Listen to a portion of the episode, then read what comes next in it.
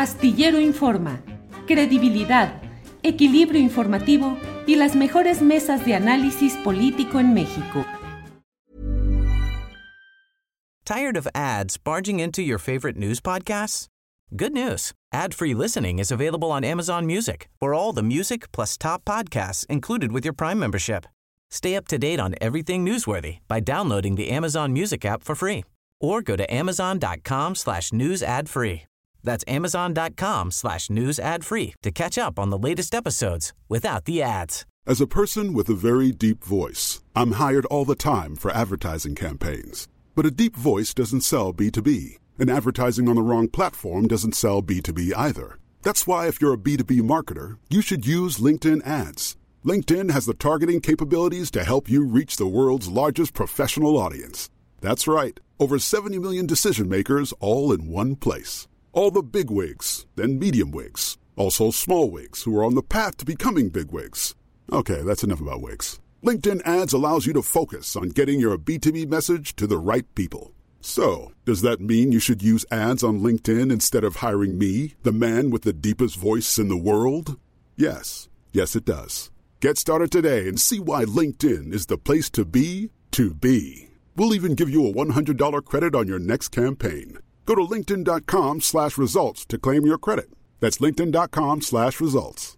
Terms and conditions apply.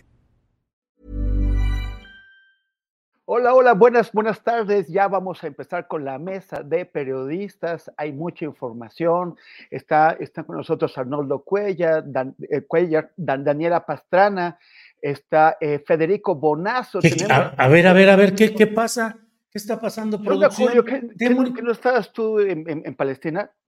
Hoy, sí, yo andaba ya en Palestina cubriendo, pero tú, no, no, no. Tú eras el que estabas en ah, Palestina, ¿no? ¿Cómo ay, está esto?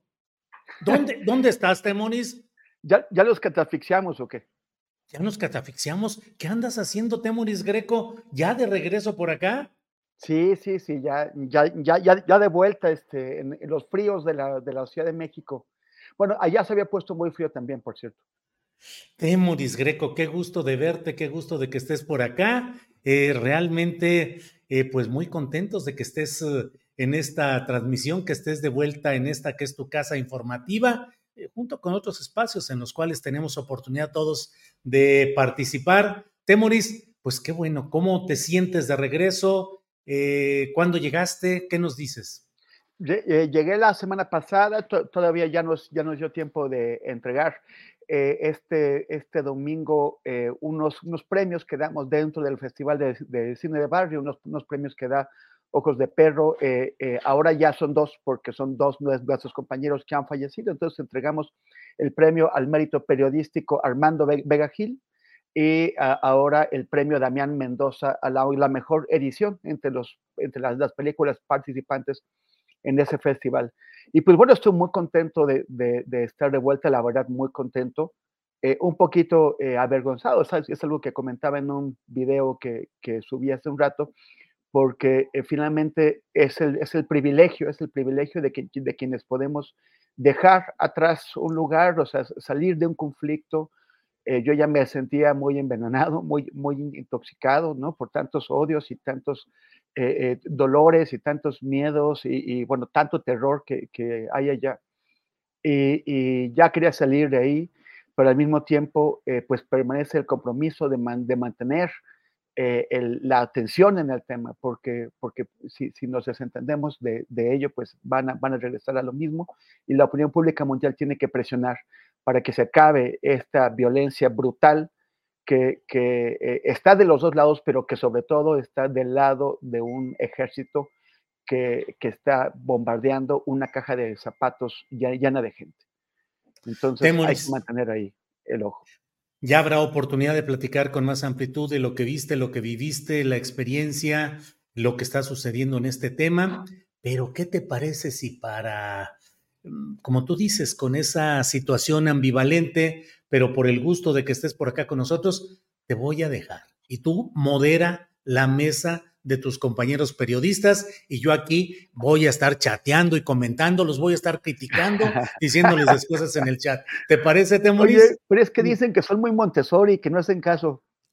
Ya lo sabes, em, empezando por un tal Temoris que ahora ah. le van a dar una sopa de su propio chocolate. Temoris, adelante, por favor. Muchísimas gracias. Modera esta mesa. Adelante. Gracias. Hola. Arnoldo, Daniela, Fede, muchísimas gracias. Qué bueno, qué gustazo estar, estar con ustedes. Espero que se porten bien, que, sigan las instrucciones, que, demuestren que son buenos eh, niños de escuela tradicional y no Montessori. Oh, qué chiste. ¿Cómo estás, Arnoldo? ¿Qué tal? Un gusto verte, qué buena sorpresa, bienvenido. Qué gran trabajo hiciste allá y entiendo perfectamente que estés pues saturado, ¿no? Sí, pero bueno, muy contento aquí ya con, muchas ganas. Daniela Pastrana, qué, qué gustazo verte. Ah, bueno, yo la Dani y a Federico también, perdón. ¿Qué tal? ¿Qué tal a los tres? Este, me aventé ahorita todo, no entendía yo qué estaba pasando, yo decía, ¿a poco sí se fue Julio? Ah, o sea, ya no, entendía nada, dije, a veces me pierdo todo, pero no, yo soy muy bien portada, Temoris, ya lo sabes, entonces este, soy de las de las que siempre se portan bien, espera turno, entonces no te preocupes conmigo. Y saludos a los dos, me encanta siempre platicar con ustedes. Gracias, Dani. Federico. Fede, Fede Bonazo, ¿qué tal? ¿Cómo estás? Querido Temoris, qué gustazo de verte de regreso. Te seguíamos con atención y preocupación sincera. Eh, y queremos, claro, que un reporte, que espero que aquí en el espacio de Julio pueda haber un, un reporte bien exhaustivo de lo que lo que viviste allí, que nos da un panorama con muchos más matices de los que usualmente tenemos a la distancia. Qué bueno, qué bueno tenerte aquí, qué lindo saludar a, Daniela y estar con Arnoldo también en la mesa. Un gusto para mí. Buscaremos ese espacio, querido Fede. Oye, Dani, pues empezamos contigo. Está en la, conformación, o bueno, la presentación de este eh, equipo de, de, de, de en donde aparecen algunas personas que ya parecían que no iban a estar y si están, eh, algún representante ahí, algún proxy, eh, en caso de que, de que uno de los, de los enojados decida volver, otro enojado que, que, que, ya está de vuelta, está este, también gente que no esperábamos ver, que, ¿qué mensajes lees tú en la conformación de este equipo de Claudia Sheinbaum? Ah, mira, yo lo que pienso es que, eh, o más bien lo que pensé cuando vi la lista, fue que pues es un equipo como para pagar cuotas, ¿no? Dentro del partido. Digamos que están cubiertos, no hay, no, no ubico personas muy, muy, muy cercanas al equipo de Claudia Sheinbaum en este primer, eh, primer saque, digo, quizá lo más cercano que, que se ve ahí pueda ser Ciplali eh, o la senadora Ciplali Hernández o, incluso eh, de algún modo también Renata Turren, pero en realidad más bien me parece que es un equipo que es como para cubrir, eh, yo decía atrapada por las tribus, ¿no? Es como para cubrir todos los espacios que tengan que ver con cuotas dentro de los distintos grupos del partido. Obviamente lo que ya se había acordado, que iban a estar los otros eh, no sé cómo le llamaban, porque no eran precandidatos, sino los, los precoordinadores o lo, que fue aspirantes a la coordinación, que son los que, los que finalmente también están, y, muy distribuido esto. Eh, me llamó la atención que dijo que el viernes, no, que el 3, que es el domingo, se va a presentar otro grupo, eh, en donde yo supongo que habrá como eh, más elaboración, eh, digamos, teórica de lo que piensa hacer o de lo que piensan ser sus propuestas de, campaña. Eh, porque en este parece que están como muy cargos muy operativos. Me llamaba la atención, por ejemplo, el cargo de, de Tatiana Cloutier, que decía coordinadora de voceros, y yo decía, pero pues si solo hay un vocero que es de Fernández Noroña, y bueno, ese es incoordinable, ¿no? Es como esta mesa que cuentan aquí, o sea, no es como una forma, no es alguien a quien se pueda coordinar nadie. Eh, eh, entonces, eh, digamos que en un primer saque y en una primera lectura así lo vería, creo que es como la presentación formal, la presentación como nominal, diría yo, y no quien más cercanamente puede estar trabajando con ella. Eh, porque no veo en, este, en este grupo que se presentó alguien que, realmente esté eh, cerca de lo que ha sido su gobierno y su proyecto y, su proyecto personal, que espero que ya lo vayamos definiendo en las próximas en las próximas semanas, que vayamos teniendo más perfilado, pues, qué es lo que nos va a proponer para la campaña. Oye, Dani, eh, ya, ya, ya le va Arnoldo, pero antes quisiera que nos dijeras algo. ¿Qué opinas tú del peso que, que, tiene el sector femenino en este, en de, este eh, grupo? ¿Qué, ¿Qué, te parece? ¿Crees que hay algún que, que, demuestra algún interés o preocupación o atención especial de Claudia Sheinbaum hacia los temas de, la, de, la, de las mujeres? Que, hay, hay, críticas que en el, en el sexenio actual no fueron tan importantes como, como, como se esperaba. Pues em, mira, es, es, paritario y eso me parece bueno. Siempre yo voy a defender que haya estos espacios como paritarios. Eh, pero insisto, a mí me parece que es un poco más como nominal, como lo que tenía que presentarse para cubrir esas cuotas. No, o sea, no lo veo como, como eh, eh, la, no, no, me parece que sea la conformación del equipo que realmente va a estar cerca de la candidata trabajando, ¿no?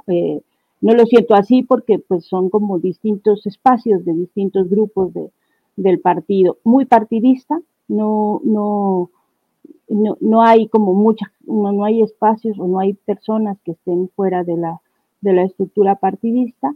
Y, y bueno, pues me, me, parece, contestando tu pregunta, que está bien que sea paritario, pero que al final de cuentas, eh, pues vamos a ver, en, digamos, en el peso que tiene cada área operativa, lo que va a hacer cada uno, pues realmente el sentido como más femenino de ese equipo, ¿no? ¿O no? Vale, gracias. Arnoldo Cuellar, y bueno, este, desde tu perspectiva guanajuatizante, eh, ¿tú qué opinas, no? Bueno, está Tatiana Cloutier, este, eh, o sea, ¿tú, ves ¿Qué opinas de que la, mayor parte de las personas que están participando esté tan fuertemente identificada con el centro de la República? Y, también esto, esto que, decía Dani Pastrana, que Gerardo Pérez Noroña es incoordinable.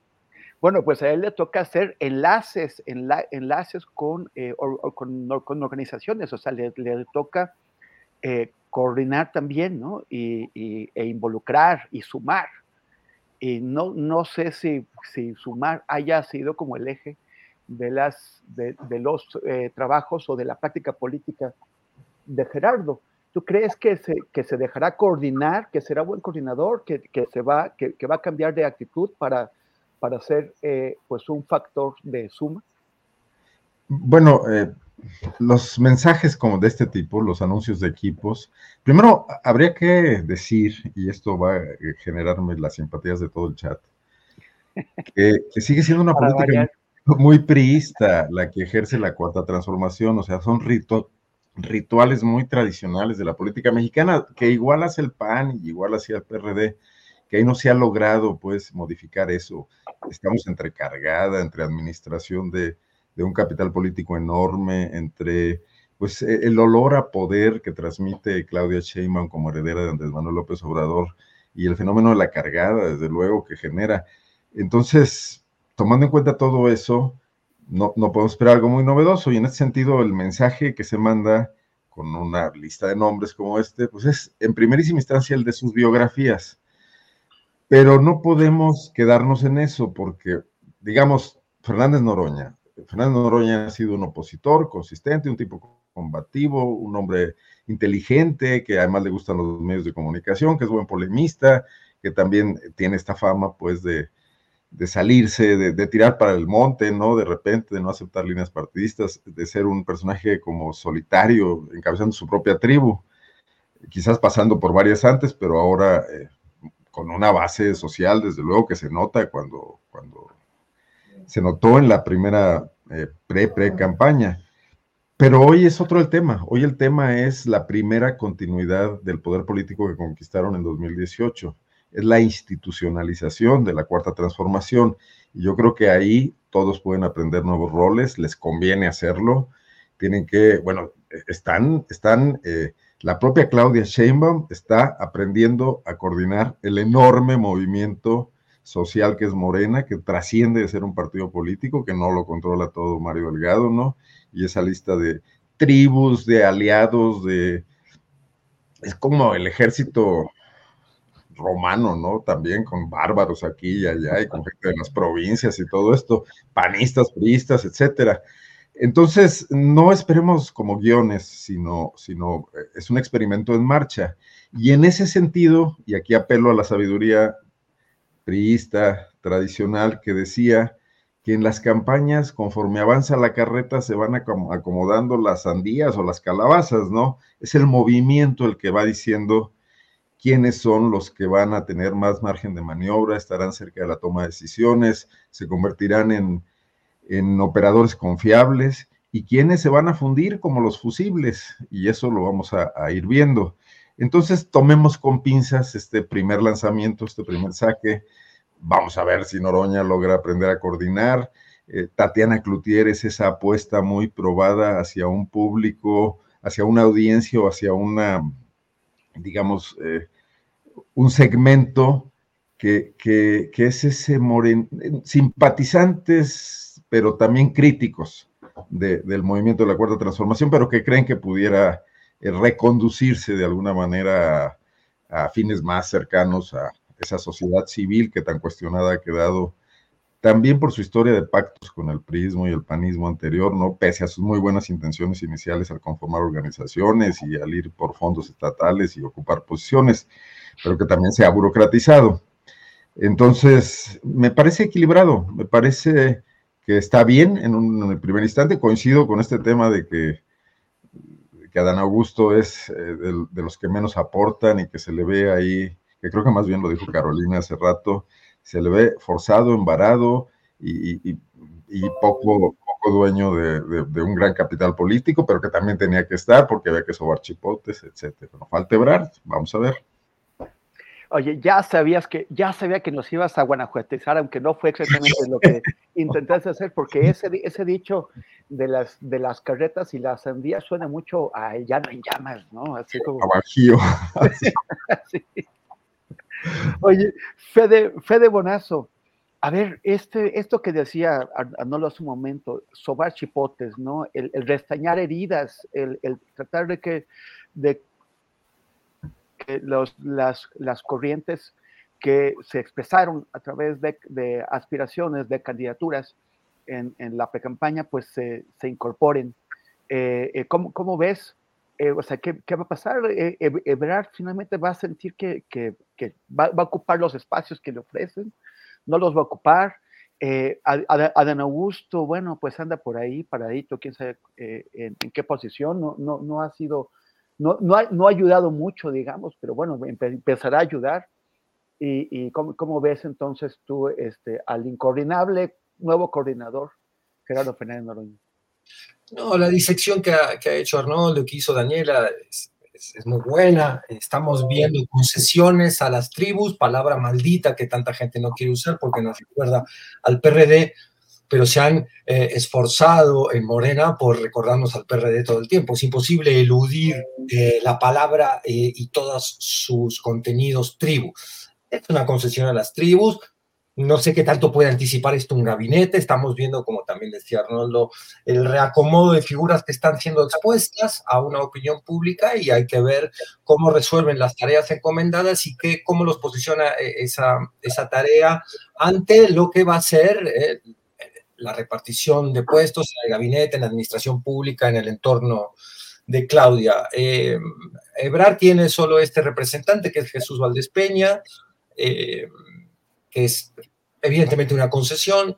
Eh, a mí me, gustaría nada más revisar un poquito el rol que van a tener Renata Turrent y Regina Orozco. Yo creo que es importante, son, son dos designaciones que me parecen importantes para intentar resanar la relación con dos gremios golpeados por la narrativa eh, de la mañanera, golpeados un poco por el, el, eco que se ha hecho de esa narrativa en la discusión pública, que es el gremio de los científicos y el gremio de los artistas, de la cultura, al, al que yo más, más cercano estoy. Y por eso me interesa mucho eh, lo que vaya a hacer Regina, quien conozco, quiero, respeto, primero como artista y después como persona que combina una serie de virtudes, irreverencia, Eh, yo supongo que va a venir a refrescar ese ambiente eh, y tiene también la sabiduría política, el, tacto, el instinto para intentar eh, recuperar a un gremio que sí está muy desilusionado con, con la 4T. También está desilusionado por sus manías de élite.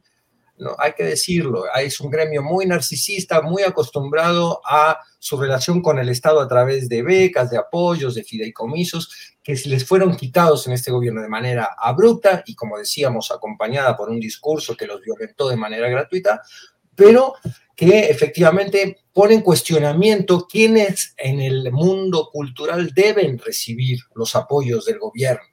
Eh, y uno piensa, y en ese sentido este gobierno intentó, de manera fallida, pero intentó cambiar la matriz de esos apoyos y dirigirlos a los que en realidad menos, históricamente menos los han recibido, minorías que también tienen una necesidad expresiva cultural, músicos que no tienen instrumentos, poetas que apenas pueden escribir o escriben en lenguas indígenas y no son conocidos por esa misma razón, gente que está fuera del Ateneo elitista de la cultura. Entonces, ¿Cómo hacer ahora para a esa élite que es la que exige que más ruido hacen los medios y más puede causarle un pequeño estrago político a la 4T para em, atraerla y a la vez eh, hacerles incorporar este elemento de que muchos de ellos ya son consolidados artistas, actores, músicos, escritores, escritoras y que en realidad eh, tienen que ceder un poco ese espacio. Me, interesa mucho lo que va a hacer Regina ahí y lo que va a hacer Renata con la comunidad científica también me resulta muy interesante. Veremos, veremos, es una apuesta que tiene luces mm, y sombras, lo de Adán Augusto también parece más sombra que luz. Tatiana, bienvenida de regreso, se fue de manera rara de la 4T, pero es una figura muy querida en el movimiento y es muy hábil también y ha incorporado bastante bien las demandas de la comunicación, ¿no? Del movimiento. Ella entiende que TikTok es un actor que no existía en el 18, en fin, que hay una serie de, plataformas, de situaciones que hay que incorporar para la propaganda electoral que vamos a ver. Gracias, gracias Fede. Bueno, espero que no, que no, que no pongan a, todo el mundo a bailar en TikTok, que, que sea un poquito más, un poquito más este, de, de, de, mayor aportación a la, la, cultura de la gente también, involucrar a las personas. Dani, bueno, este, yo, qué bueno que eres bien portada, pero vamos a abrir el, el periodo de, recreo de este Montessori de esta escuela Montessori, porque eh, eh, con, espectáculo, con espectáculo a cargo de don Vicente Fox, que eh, pues ya sabemos que, se ha dedicado a, insultar a todo el mundo y ya incluso después de que, de que, la propia candidata de la oposición, Xochitl Galvez, pues le marcó un, un límite ya, o sea, está convirtiéndose en un fardo para ella, ella ha tenido que distanciarse hasta ella la, atacó ahora. Y supuestamente le cerraron la cuenta, eso dice él, yo creo que sí se la cerraron, pero se, la debe haber cerrado su esposa, su familia, alguien que le dijo, ya, ya no se puede más con esto. Pero a, mí me, dejó eh, preocupado el tema de qué pasa si, o sea, qué pasaría si en verdad se lo hubiera cerrado eh, eh, X o Twitter. O sea, ¿qué, qué, ¿Qué, pensamos sobre eh, estas redes sociales como, como foro de debate público, como Ágora? Y que en donde se puede, en, donde los, los, dueños, que no son demócratas, no es, gente que está atendiendo a, lo que, a lo que opina la mayoría o a, o garantizarles espacios a las minorías, cuando deciden eh, bloquear ciertos discursos cuando decir, por ejemplo, como lo que estamos viendo en, y, ha habido denuncias importantes que ocurre con gente que está eh, denunciando la, la violencia eh, exterminio eh, en Gaza, que a muchos, o sea, o sea, ¿qué es lo que pasa cuando le cierran, cuando le quitan la cuenta a Donald Trump, que se lo hicieron, pero también cuando, cuando se empiezan a silenciar otros discursos? ¿En qué, en, qué condición nos deja eso y, y, qué, y qué, podemos hacer? Eh, entramos a, bueno, voy a entrar al tema fácil, que es el, de las, eh, el, del, el del drama y el de la telenovela. De hecho, la semana pasada, eh, una parte de, estábamos justo en una mesa con, con eh, con Juan Becerra y con, y con, Arturo Cano y derivó en toda una discusión sobre las telenovelas, porque a veces son eh, eh, los personajes políticos podrían ser perfectamente perfilados para guiones de buenas o malas telenovelas. Entonces, voy a empezar con eso porque la parte difícil, eh, Temoris, es la de la libertad de expresión y la censura. Mira, yo lo que pienso, porque después de esto que vimos que si Fox eh, le dijo, eh, voy a, irme un poquito más atrás con el tema de la violencia política de género, eh, le dijo que era la dama de compañía, ¿no? A Mariana Rodríguez. viene esta parte de que deshabilitaron su cuenta y después ella publicó en, Instagram, creo que es porque es la cuenta que ella lo que más maneja, eh, un meme con, Elon Musk diciendo, eh, nadie se, con la fosfo, nadie se mete.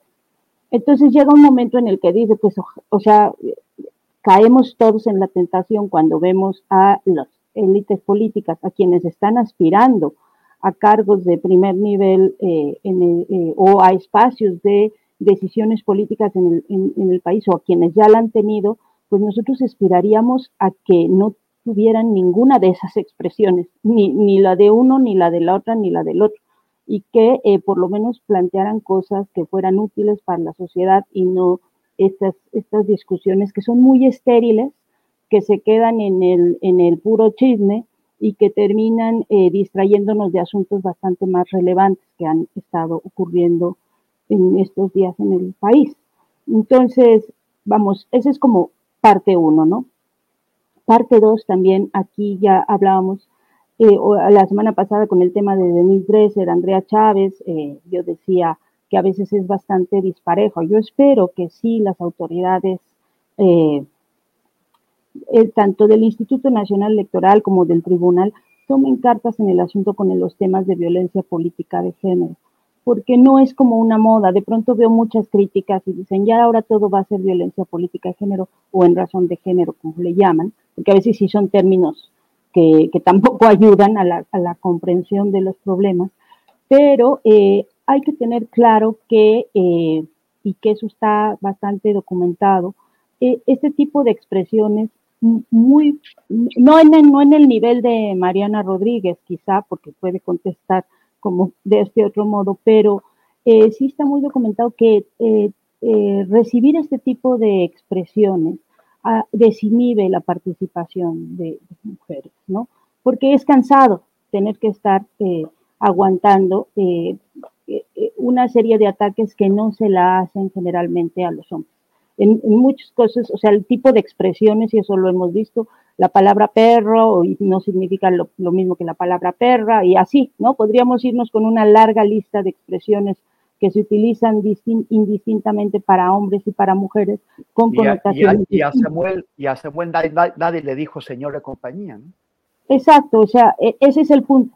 Entonces, eh, sí creo que tendría que ser bastante más parejo el asunto. Yo decía la semana pasada en el caso de Denise y de Andrea que, eh, pues yo siento que ha sido muchísimo, Denise fue violenta, sin duda, fue muy agresiva, eh, pero ha sido muchísimo más sistemático eh, Ricardo Salinas Pliego con Ciclaria Hernández y no ha tenido la misma sanción.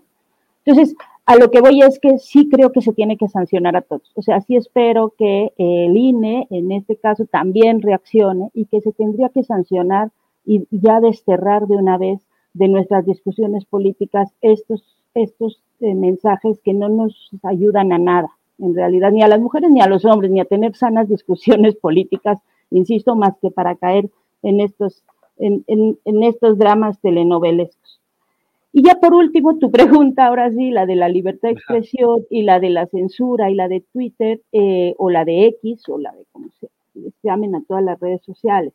Mira, es un tema bien complejo tenemos que aprender a autorregularnos también y tiene que venir desde la sociedad, porque eh, no todo, y eso ayer lo discutíamos ampliamente en una mesa muy linda que tenemos de puras mujeres, la mesa roja, eh, y lo, hablábamos muy ampliamente, los, no, no, eh, la libertad de expresión, como todos los derechos, tiene límites. todos los derechos llegan a un momento en el que, y, porque hablábamos de discursos de odio, pues eh, topan con, con, otros derechos. Y entonces, eh, libertad de expresión no significa libertad de ofensa, libertad de propagación de mensajes de odio. O sea, libertad de expresión no es nada más yo digo lo que se me da la gana, porque la libertad de expresión surgió como, un derecho frente a los dogmas y frente a las imposiciones de estos, de estos grandes discursos hegemónicos, ¿no? Y es la posibilidad de enfrentar esos dogmas, no es la posibilidad de reproducirlos con otros discursos de odio y con otros discursos igualmente dañinos. Entonces es un tema complejo que, que, requiere que muchas discusiones, muchísimas discusiones para que también aprendamos desde la sociedad a tener una regulación de los espacios en los que convivimos, usarlos con responsabilidad, siempre con responsabilidad, y eh, no tratar de estar imponiendo nuestras razones. Y ahora yo sí creo que estas plataformas pues tienen intereses, siempre, siempre tienen intereses, todas las plataformas en las que a veces nos comunicamos, y que hay una, una realidad, digamos, tuitera y una realidad real y a veces pensamos que, es que, hay un escándalo, porque hay un escándalo en Twitter y uno sale a la calle, al mercado, y la gente está con otras preocupaciones en la vida. Y ya. Gracias, Daniela. Eh, eh, Arnoldo, ¿cómo ves tú este tema? Hemos, eh, hemos entregado el debate a unos empresarios que se enriquecen con los contenidos que hacemos y que pueden determinar, no, solamente, no, no, no necesariamente cerrar cuentas, sino amplificar algunas cuentas o el alcance de algunas cuentas y de algunos temas y cortar o, reducir el, alcance de, ciertos temas o personas o posiciones. ¿Qué, hacia, hacia, dónde nos dirigimos con esto? Bueno, es un territorio aún, aún muy poco normado y muy desconocido y además tampoco sabemos qué tan perenne pueda ser, ¿no? O sea, hay redes sociales que fueron súper vigentes y que no sé cuántos años pasaron. Y el tema con Elon Musk. Tú estabas en MySpace. Pues sí, iniciaba hacia mis No, pero el tema con Elon Musk, cómo está manejando, bueno, acaba de estar en Israel como huésped de Netanyahu lo recibió como jefe de Estado, ¿no? O sea, no, no, sabemos aún qué, qué, pueda pasar con esta apropiación empresarial de una eh, red que además tenía antes la virtud del anonimato de sus, de sus dueños, jerarcas, socios o lo que hayan sido, los que no sabían hacer dinero porque estaban en quiebra, etcétera.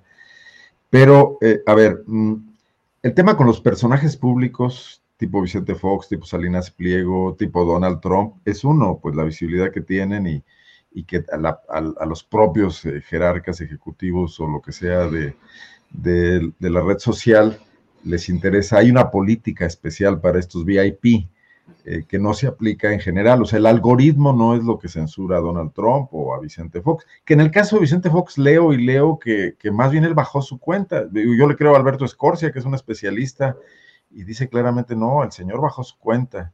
Eh, porque le bajaron la cuenta en la familia. o intervinieron, pues, ¿no? take Takeover, como dicen. Eh, entonces que estaríamos hablando de otra cosa. Pero lo que no está absolutamente regulado es eh, el odio generalizado en, la red, ¿no? de personajes anónimos, de bots, hacia personas reales, que, pueden no ser personajes, que son periodistas, que son mujeres, que son opinantes de alguna manera, que entran a defender a veces temas muy legítimos, que pueden ser temas que tienen diferentes ángulos para observarse, pero los ataques son, son brutales y más está muy, muy estudiado, más si son mujeres, porque entran eh, estos asuntos eh, sexistas, eh, machistas, y ahí el, el, algoritmo que podría ser, ahora que tenemos tantos avances en inteligencia artificial, podría estar teniendo una actitud preventiva si fuese programado en ese sentido y no lo está haciendo, porque ese tipo Tired of ads barging into your favorite news podcasts? Good news. Ad-free listening is available on Amazon Music for all the music plus top podcasts included with your Prime membership.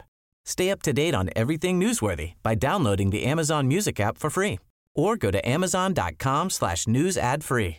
That's amazon.com slash news ad free to catch up on the latest episodes without the ads. Ryan Reynolds here from Mint Mobile. With the price of just about everything going up during inflation, we thought we'd bring our prices down. So to help us, we brought in a reverse auctioneer, which is apparently a thing. Mint Mobile unlimited premium wireless. Ready to get 30, 30, bit to get 30, bit to get 20, 20, 20, bit to get 20, 20, bit to get 15, 15, 15, 15 just 15 bucks a month. So, Give it a try at mintmobile.com slash switch. $45 upfront for 3 months plus taxes and fees. Promo rate for new customers for limited time. Unlimited more than 40 gigabytes per month slows. Full terms at mintmobile.com.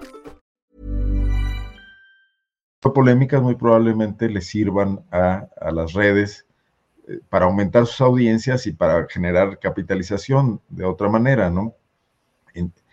Coincido en este punto con Daniela de la autorregulación, pero creo que también debemos escoger a nuestras comunidades.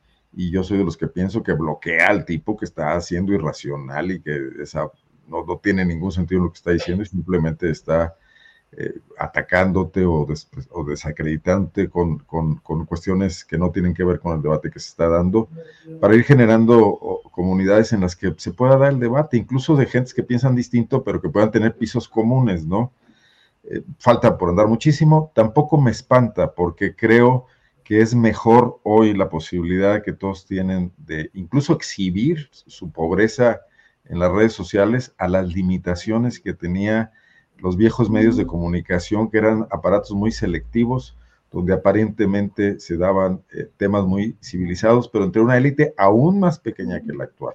Si, si bien hay, hay un círculo rojo en las redes sociales, lo que pasaba en las páginas del Excelsior, del, del Heraldo de México, del Universal, incluso de Reforma, era un debate totalmente elitista y ausente de lo que estaba pasando también en, en- en el resto del país. Hoy eso se ha ampliado, tampoco es ni masivo ni total, eh, que eso también es muy difícil de lograr, ¿no? Digo, la democracia gre- griega que muchos ponderan, pues eran los individuos que eran propietarios y hombres, y, y- y eran unos cuantos, ¿no?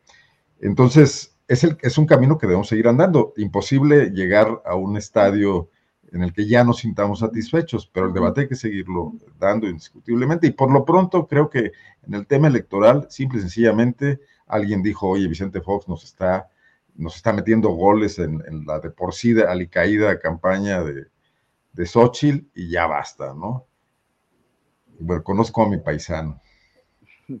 Gracias. Fede, hace, hace un momento estaba Da- Dani contando que, bueno, que tú sales, o sea, sa- sales de, la- de las redes y te vas eh, eh, al mercado y la gente está hablando de otra cosa. Se dice con frecuencia que, eh, que- que Twitter o X o Twitter no es la, la vida real, que hay que salir a la vida real.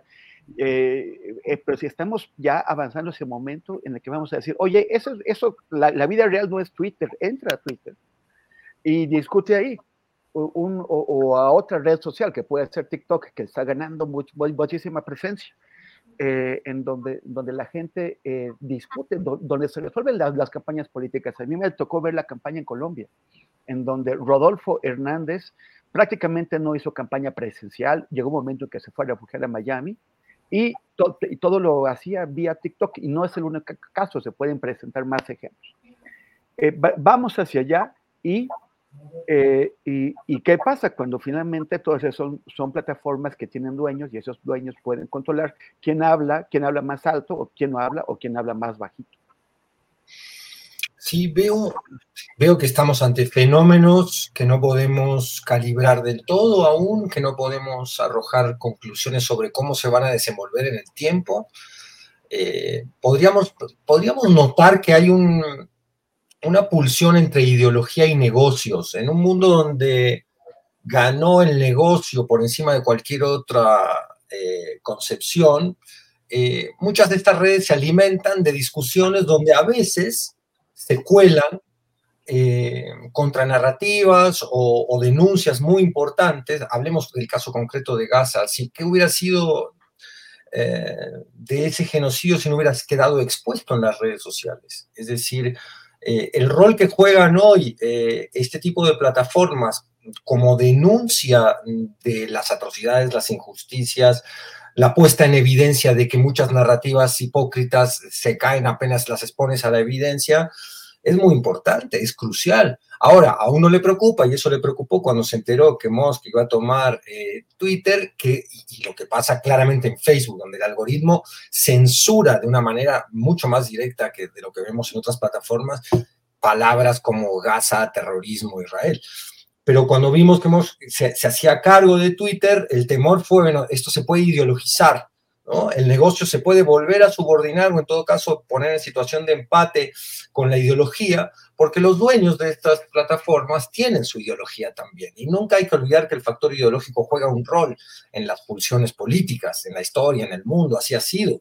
Es decir, en el momento que le moleste muchísimo a alguno de los dueños, que además cada vez eh, eh, son menos corporativos y son, se concentran en una persona, pesos, moscos, o sea, los grandes millonarios que controlan herramientas de comunicación inmensas. En el momento que, algo le brinque, le moleste a estas personas, bueno, la ideología puede incorporarse y empezar una sutil o no tan sutil censura em, de aquellas denuncias y discusiones que no les conviene que se hagan públicas. Es una preocupación que uno tiene. Pero yo he notado, y lo, noto cuando hablo con, gente eh, de, de, mi entorno familiar, que bueno, esto no puede expresar ninguna medida habría que verlo de manera bien estudiada. Pero hablo con, Clarita, por ejemplo, que es la mujer que nos ha ayudado tantos años aquí en casa con la tarea doméstica, y entonces ella me empieza a, en los últimos tiempos a, tirar preguntas políticas y a decir, vio esto y vio que antes no, no existían en la charla doméstica en casa y que me parece que tienen, y yo, yo le pregunto a su vez, oiga, ¿y esto dónde se enteró? ¿Dónde vio esta discusión? Eh, me dicen TikTok. ¿no? Entonces, eh, sí, hay una combinación, hay un, se ha, hecho una promoción desde el poder político, desde eh, la furia que ha desatado ese poder político en muchas élites. Eso involuntario o voluntariamente ha generado un enriquecimiento o en, todo caso un crecimiento de la discusión pública, combinado con el uso de estas plataformas, bueno, eh, estamos ante una evidente politización de la ciudadanía, estamos ante una extensión de grupos que ahora se interesan mucho más. Eh, también creo que hay otra, otro factor ahí, que es que eh, ciertas, ciertos sectores de la población sienten que hoy son un poco más protagonistas de su realidad política, que inciden un poquito más, que su opinión cuenta, que si se movilizan cuenta, que su voto cuenta. Se ha roto un fatalismo. Hablo de México ahora concretamente, porque esto no sucede necesariamente en otros países.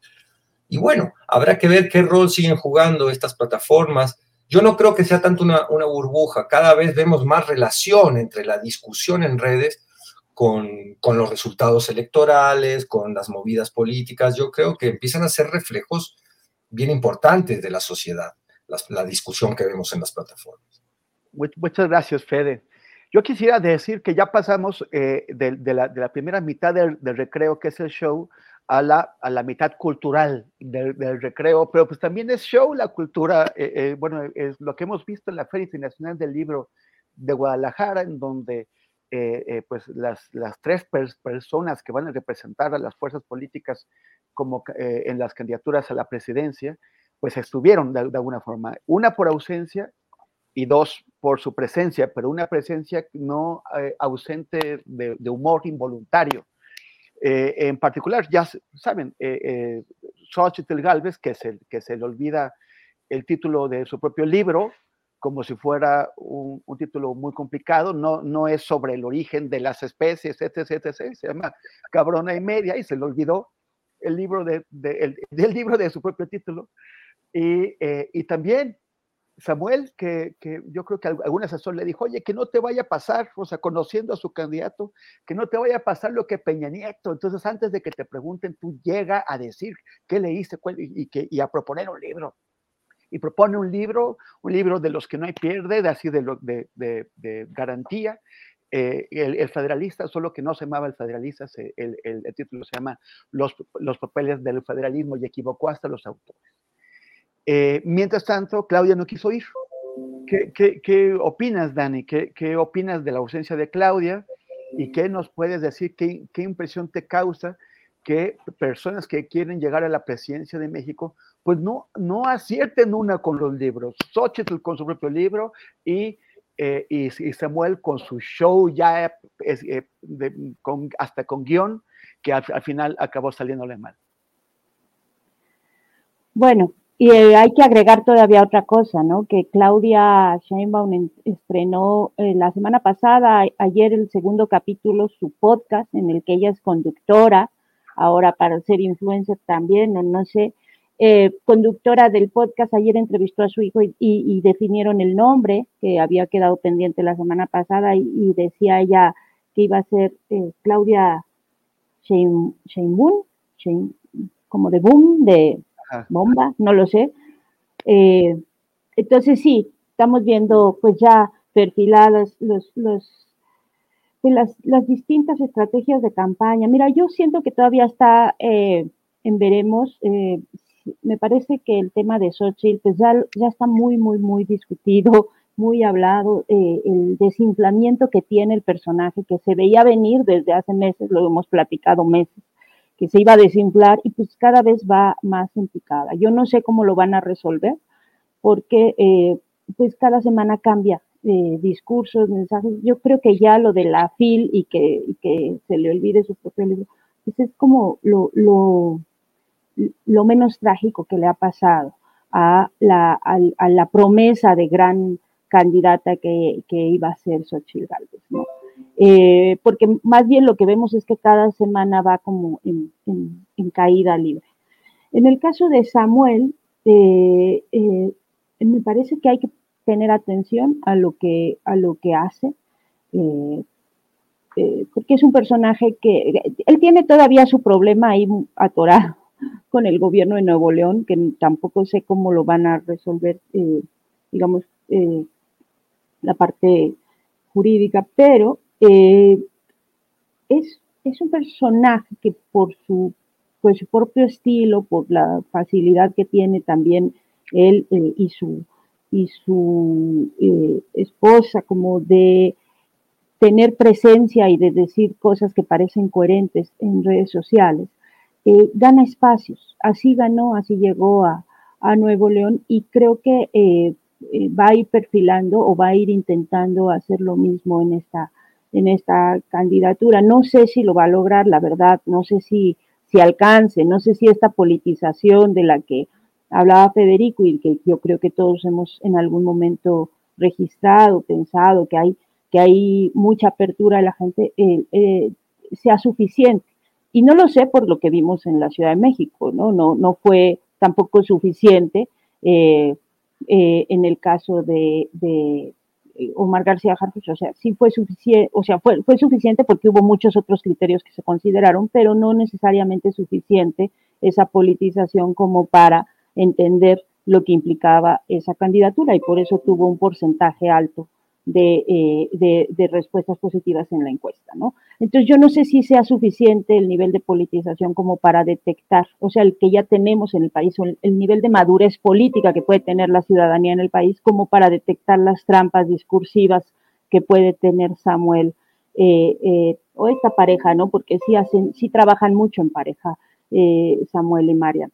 Entonces, a mí más bien yo eso lo vería con reservas, ¿eh? porque aunque se equivoque de nombre o de, libro, eh, eso no necesariamente refleja, o, al contrario, mucha gente se puede sentir eh, identificada. Yo, yo misma, siempre ya mi cerebro traigo tantas cosas en la cabeza que a veces se me olvidan cosas muy básicas.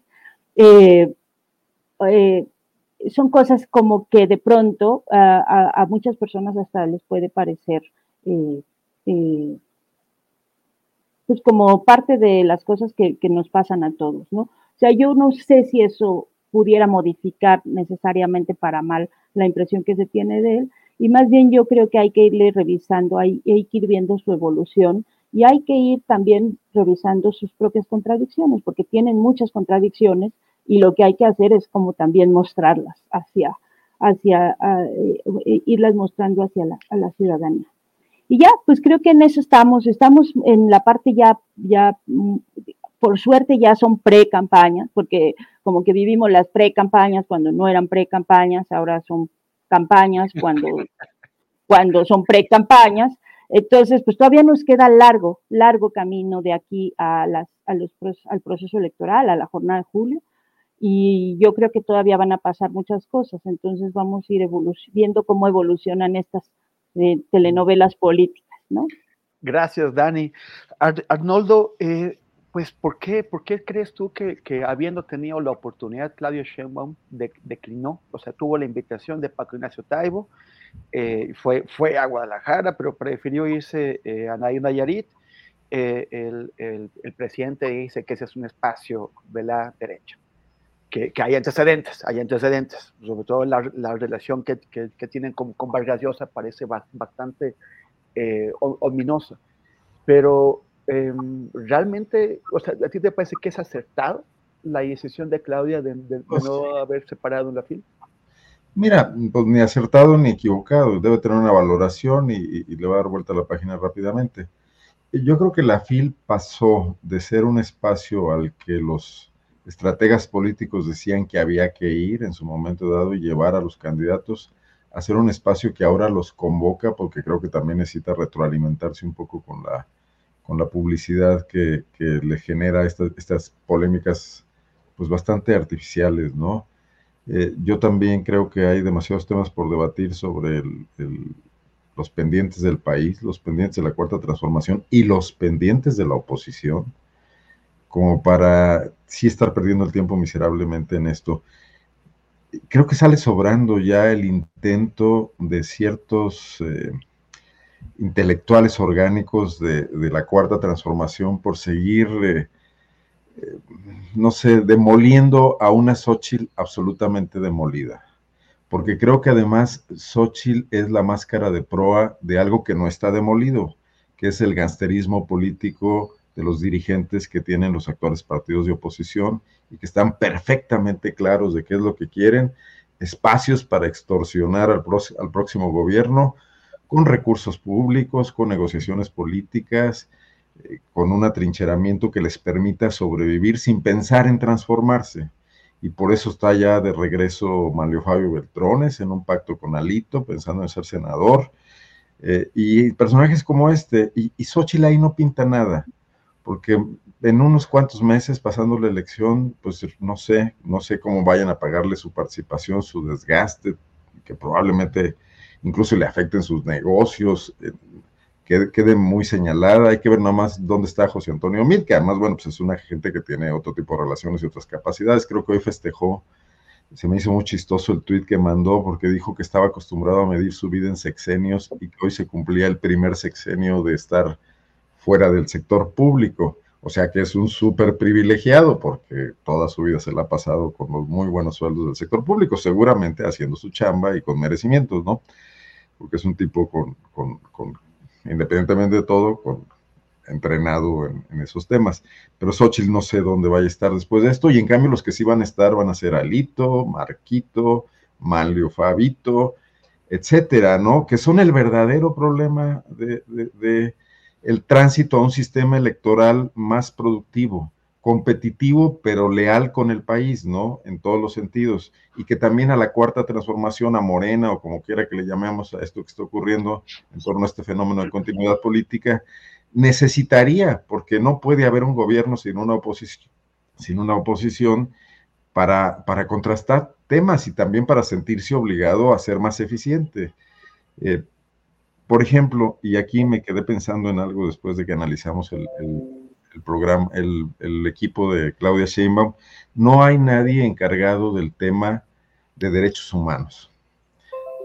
Sigue siendo un gran pendiente de este país, ¿no? Tenemos ahí el tema no resuelto de las desapariciones, lo que ahora propone el presidente, la elevada violencia que también está en muchos estados del país y, en otros eh, está en Guerrero y está en Guanajuato, o sea, no, es señal de un partido político nada más, y creo que sería un pendiente a, abordar en estos momentos la participación del ejército en el combate a la delincuencia, la participación del ejército en sectores normalmente ejercidos por administración civil. Entonces, esos temas parece que todo el mundo los está posponiendo porque estamos ocupados de, los chistes políticos, de la cuenta de Fox, de Mariana. Eh, y, Samuel. Y sí creo que ahí hay una obligación de nosotros, como analistas, un poco de decir, a ver, espérense tantito, ¿no? Acá hay otras cuestiones, creo que de alguna, lo, dijo, lo dijo Daniela muy bien, que también necesitamos revisar, ¿no? Nada más. Gracias, Arnoldo. Fede, Eh, bueno, tú ya, ya viste que, que, hicieron, bueno, que Claudia X González y también el insigne Vicente Fox reprodujeron un, audio atribuido eh, eh, a Samuel García, que ya se verificó y no es de Samuel García, es un audio viejo, pero también salió un segundo audio que parece, bueno, pues ya con, con inteligencia artificial, tú puedes eh, reproducir, inventarte discursos de gente que parece esas personas. También eh, le sacaron uno a Martí Batres, eh, que, que, que, o sea, ¿qué, ¿qué, es lo que pasa? ¿Hacia dónde vamos? ¿Tú qué, qué, qué anticipas? ya este, ese tipo de falsificación ahora de audios y también cada vez serán más realistas los videos y obviamente pues las fotos de personas en situaciones comprometedoras. Eh, ese, ese, ya va a ser el, el ámbito de la lucha política, de, de, la, de la, guerra sucia política, que, que se puede hacer para eh, alertar al público y combatir. Es un aspecto que mencionas. Me gustaría relacionar con lo último que comentaba Arnoldo, con quien coincido siempre, además, este, no solo coincido, sino que eh, Uy, te va a guanajuatizar los aguas, ¿eh? Admiro de, de, Daniela y Arnoldo, tienen un poder de síntesis muy, muy interesante, pero yo, yo ahí en, en coincidiendo... No sabemos tocar la batería. No, coincidiendo difiero, y voy a intentar explicar, o sea, no difiero, quiero añadir una dimensión, eh, esta hollywoodización, esta teatralidad de la, electorera de la democracia, este chisme que a tantos de nosotros nos irrita. Bueno, a mí me divirtió particularmente eh, el fallo de, para no ser Peña Nieto, quedó peor. Este, Samuel García me divirtió porque me recordó este chiste, había alguien que hablaba si, si conocíamos a los filósofos españoles Ortega y Gasset. Él dividió el apellido de a Mason, a Madison, perdón, James Madison lo dividió en dos, ¿no? Como si hubieran sido dos este, eh, me divirtió y, además me, me, me, gusta que quede al desnudo un desprecio por la cultura de parte de la clase política. No me parece un elemento trivial y creo que destacarlo es importante, pero coincido con Arnoldo y con Daniela, Daniela de que estamos muy perdidos en ese chisme. Ahora, hay que darle su importancia al maldito chisme, porque así han conquistado a través del chisme tiktokero eh, el poder político algunos salvajes como Milei, por ejemplo. Es decir, eh, casándose además con una actriz de moda, es decir, hay una serie de elementos que a los que nos preocupa la realidad política concreta y cómo modificarla y cómo desafiar eh, las inercias de, de, modelos que han hecho tanto daño, el neoliberal uno de ellos, y intentar este, calibrar qué representan en el terreno de lo concreto político los candidatos, en fin, esa discusión que le interesa a gente que, bueno, que se ocupa un poquito más de, del contenido y del concepto y no de la superficie, queda a veces destronada por el hábito eh, de la emoción superficial, teatral, hollywoodense. Entonces, no descartaría yo estos elementos. E, esto no quiere decir que haya que reproducirlos uno tenga que ir a las redes a reproducir el chisme como manera de aproximarse a la discusión. Pero sí considero que tenemos que tener la sabiduría de, de, de comprender el peso que hoy tiene ese, teatro, eh, que es preocupante, porque entonces gana la um, tergiversación, el, la noticia falsa, el estigma, le ganan a un análisis, a una discusión que debería ser mucho más profunda y rica. Es un tema que a mí me preocupa y que creo que hay que ejercer resistencia desde las redes, la trinchera individual a la que uno pertenece. Gracias, Fen. Oiga, se me, se me, se me, bueno, se nos fue el tiempo en el recreo. Eh, ya, ya yo está acabando la hora. ¿Qué desorden lo pusiste tú? Julio solo me prestó hasta las tres. Este, a ver, rápidamente, cada uno y cada una, bueno, una y cada uno, este, un postrecito de un minuto. Ay, bueno, yo tengo muchos postrecitos, pero, o sea, porque acabo de ver que Higinio Martínez renunció a la jefatura del gabinete de Ledomex. Este, eh, entonces, por ejemplo, ese tipo de cosas están ocurriendo también mientras nosotros estamos viendo estas cosas. Y justo de lo que decía Fede, eh, es que yo creo que eso es, o sea, estos fenómenos, pero eso ya es otro tema, como el de Milley, lo vemos porque los medios le dedicaron tanto tiempo, al, o sea, lo, lo, fueron presentando y era como el chiste y el chiste, y el chiste se convirtió en pesadilla, pero porque justo los medios lo fueron poniendo todos los días al frente y lo siguiente pues ya fue la manipulación de emociones que hace el personaje. Entonces, bueno, nada más como apunte, eh, como postre, yo diría, está otra vez Marcha de Palestina mañana a las 4 de la tarde y el, el jueves va a haber un, un, ayuno afuera de la embajada de, Israel a las 10 y media, si no me equivoco. Y pues nada más, yo insistiría, como insisto cada semana, en que es un tema en el que vamos viendo poquito a poquito, muy lentamente, eh, que las presiones, que la presión de la gente, la presión hacia los gobiernos va teniendo ciertos efectos. Eh, ya lo vimos ahorita con, con el caso de eh, España, Bélgica y toda la crisis que se generó con, con Netanyahu por lo que dijeron, eh, por las posiciones de España y Bélgica, tardías, muy tardías, pero bueno, van abriéndose espacios. Entonces, pues yo insistiría en que no hay que dejar. O sea, esto sigue, no, ha, no ha terminado eh, la tregua fue una cosa muy, muy, muy menor y muy endeble y va a seguir. Entonces, pues nosotros tenemos que seguir al pie del cañón en las calles y haciendo lo que nos toque desde donde estemos. Gracias, gracias, Dani. Arnoldo Cuellar, tu, tu, postrecito guanajuatense. Antes de guanajuatizar, quiero argentinizar un poco, Federico. No sé si ya alguien en, en, en, en los medios eh, del cono sur eh, pues vio este fenómeno de que en realidad el verdadero ganador es Macri, que mi ley parece el caballo de Troya simplemente.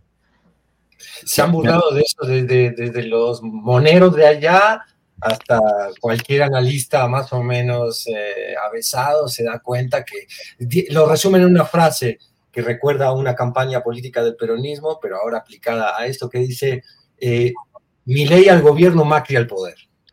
Claro y, que en ese sentido quedó fuera todo el discurso de, contra antipolítico. De la casta, se le vino abajo, la casta avanza, ya muchos se burlan también diciendo, no, la libertad avanza, no, la casta avanzó.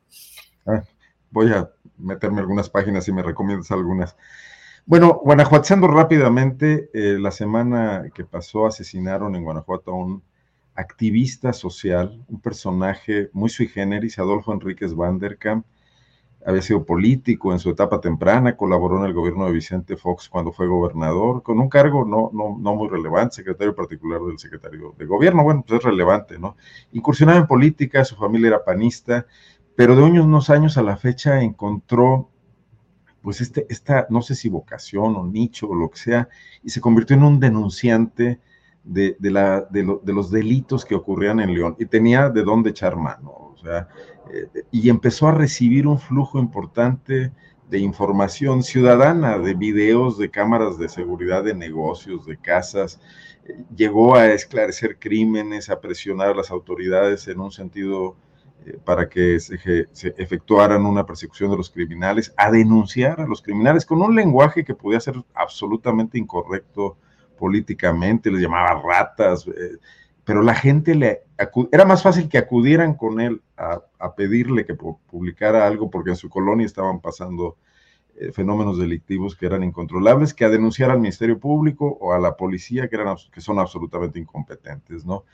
Eh, llevaba el recuento de los homicidios en León, que en el último año se han disparado brutalmente, eh, superando a los municipios tradicionalmente conflictivos de Guanajuato, un poco diluido el tema porque es la población mayoritaria del estado, cuando lo divides por cada 100 mil habitantes no aparecen los índices más altos, pero se creció, digamos, de, de, de, uno o dos homicidios diarios hasta cuatro en ocasiones en León, Guanajuato, que es una ciudad aparentemente tranquila, donde está todo bien, los problemas están en el sur, en el centro del estado, eh, y este personaje fue asesinado de, en una acción de que, perseguía su ejecución, tal cual están las autoridades ahorita tratando de esclarecerlo, tratando, hay una gran reacción ciudadana, el domingo se hizo una marcha para reclamar justicia, en las redes sociales hay, muchos mensajes en el sentido un poco de desamparo de la gente planteando, y ahora a quién, quién nos va a echar la mano, ¿no? a quién podemos denunciar, etcétera. De estos activismos que surgen, me llama la atención, por ejemplo, ¿Por qué Facebook nunca, nunca lo, lo baneó, lo censuró, porque pues hablaba de, hablaba de temas de violencia, posteaba videos con este tipo de cosas. Por ejemplo, él fue el que detectó al asesino de esta mujer Milagros, cuyo video se volvió viral porque fue apuñalada en la calle. Recordarán que todos los noticieros lo explotaron eh, con el morbo por delante. Bueno, el que logró seguir la pista de, algunas otras cámaras e identificar plenamente al sujeto agresor fue Adolfo Enríquez. Y como eso tenía eh, muchos logros de este tipo que le habían dado gran credibilidad con la ciudadanía y que también nos habla de una labor que han dejado, que hemos dejado de hacer los medios de comunicación. Eh, los medios locales llevan un recuento de, la violencia bastante estadístico, bastante ajeno a, por ejemplo, al sentimiento de las víctimas, ¿no?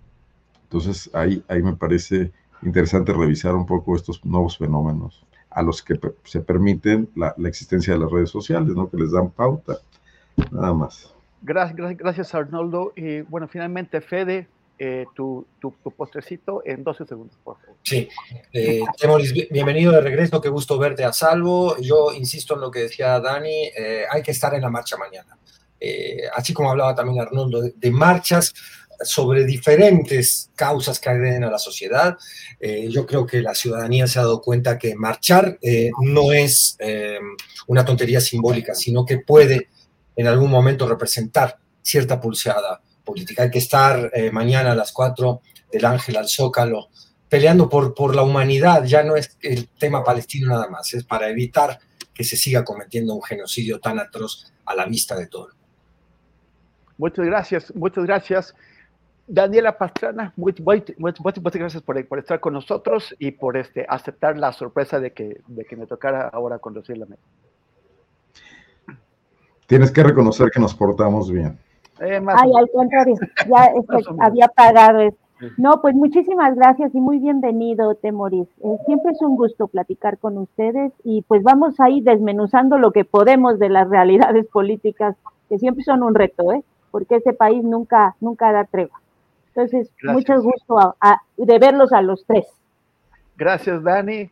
Arnoldo, tú quieres estrellita, pero yo no soy barco. ¿De qué? De qué, Muchas gracias, Arnaldo. No, un saludo, Temo. que bueno que estás ya por acá de regreso. Ya nos veremos por aquí. Y un gran trabajo el que hiciste allá también. Un gusto tener aquí a Daniela, verla también en estos espacios. Luego nos vemos en otros, pero aquí qué gusto por intercambiar. Y Federico también, como siempre. Un abrazo. Un abrazo a ustedes, a los Excelente. Fede, muchas gracias. Nos vemos hasta la próxima. Y eh, regresamos con con Julio Astillero. Muchas gracias por pasar esta hora eh, conmigo ahora en, el, en, el, retorno. Temoris, al contrario, muchas gracias por haber conducido, moderado esta indómita mesa de periodismo de los martes. Bienvenido, qué gusto de que estés por aquí. ¿Cómo te vas sintiendo en tu regreso a México? Muy contento, muy, muy, este, muy, muy, muy, a gusto. Ya me voy reponiendo porque venía muy cansado, pero bueno, ya, ya está este, todo mejor. Bueno, pues Temoris, ya platicaremos con más detalle. Por lo pronto, muchas gracias y nos veremos pronto, Temoris Greco. Gracias, Bienvenido. Un, un abrazote. Hasta luego. Tired of ads barging into your favorite news podcasts? Good news. Ad-free listening is available on Amazon Music for all the music plus top podcasts included with your Prime membership. Stay up to date on everything newsworthy by downloading the Amazon Music app for free or go to amazon.com slash news ad free. That's amazon.com slash news ad free to catch up on the latest episodes without the ads. ¿Te preocupas por tu familia? Entonces, ¿por qué darles solo huevos ordinarios cuando pueden disfrutar de lo mejor? Eggland's Best, los únicos huevos con ese delicioso sabor fresco de granja, además de la mejor nutrición, como 6 veces más vitamina D, 10 veces más vitamina E y 25% menos de grasa saturada que los huevos regulares, además de muchos otros nutrientes importantes. Así que, dales los mejores huevos. Eggland's Best, mejor sabor, mejor nutrición, mejores huevos. Para que te enteres del próximo noticiero, suscríbete y dale follow en Apple, Spotify, Amazon Music, Google o donde sea que escuches podcast. Te invitamos a visitar nuestra página julioastillero.com.